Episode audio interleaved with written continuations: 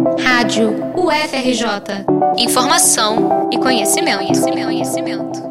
Em 2019, a verba destinada para a construção de cisternas na região Nordeste foi 18 vezes menor que a de 2012, segundo dados do Ministério da Cidadania.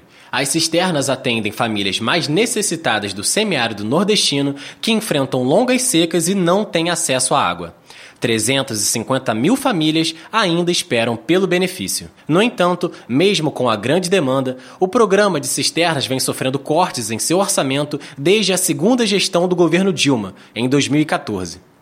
Segundo a professora e coordenadora do Laboratório de Estudos em Águas Urbanas da UFRJ, Ana Lúcia Brito, os cortes indicam uma política de privatização das cisternas que não será capaz de resolver os problemas do Nordeste. Claro que todo problema tem críticas, né? por exemplo, com relação é, à qualidade pouca fiscalização na qualidade da água consumida, né? Tem uma série de coisas, enfim ele, ele poderia ser aperfeiçoado, mas nunca ter suas verbas reduzidas, né? porque ele lida com a pobreza extrema. Né?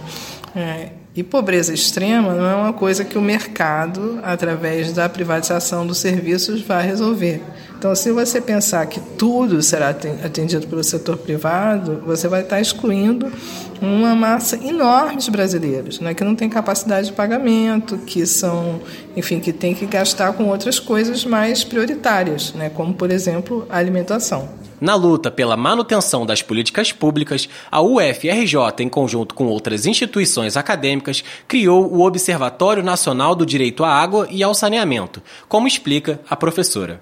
Então esse observatório, né, ele tem esse papel, né, é, enfim, de lutar, é, construir a luta pelo direito humano à água, né, e fazer, tentar, enfim, barrar essas medidas de privatistas e de retirada de direitos, né, que é o que a gente está vendo acontecer agora, retirada de direitos sociais. Né. Desde 2003, o programa 1 milhão de cisternas já atendeu mais de 1 milhão e 300 mil famílias. Reportagem de Caio Ramos para a Rádio UFRJ.